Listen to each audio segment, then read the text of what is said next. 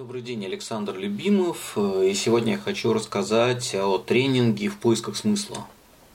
Это немного необычный тренинг, это скорее такая исследовательская группа. И исследовательская группа по глобальным концепциям, типа смысл жизни, предназначение, там глобальная миссия и прочие вещи. А, она исследовательская в том смысле, что мы действительно не рассматриваем какие-то заранее готовые модели. Вот смотрите, там я концепция это вот так устроена должна быть, а, предназначение это вот такая штука, она вот так вот должна быть устроена, миссия это вот такая вот штука, она вот так вот должна быть устроена. А здесь будет немножко по-другому. Да, то есть мы выбираем какую-то концепцию, которая интересует всех, например, предназначение, пытаемся разобраться, что это вообще такое для вас – а, если это в вашей карте, потому что у кого-то она может быть, у кого-то не быть.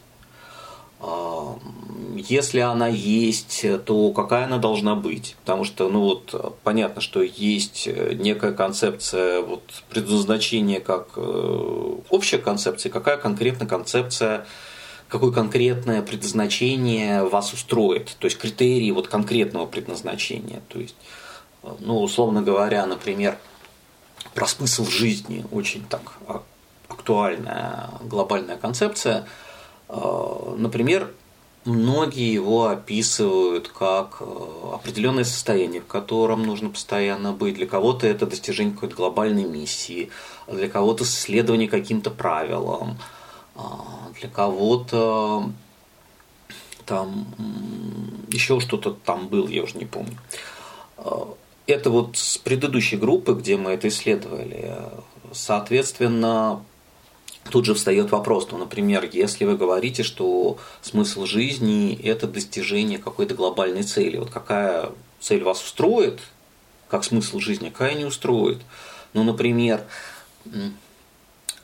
а, достижение какой-нибудь внутренней гармонии – это может являться смыслом жизни, а вот спасение собачки из приюта не является смыслом жизни – да, и тогда можно, ну, то есть, если человек говорит, что вот это является смыслом жизни, ну, подходит под мой личный смысл жизни, а вот это как-то недостойно, то значит, у человека есть внутренние критерии того, что подходит, того, что не подходит. И можно уже вот эти критерии выяснить, а, осознать и подобрать э, смысл жизни, вот, который соответствует этим критериям.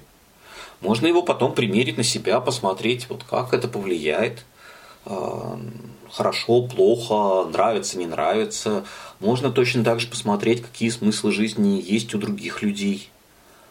У кого-то там вдруг более интересный, полезный смысл жизни, или вы можете сказать, ой, вот не надо мне никаких смыслов жизни, вот я попробовал, меня это не устроит.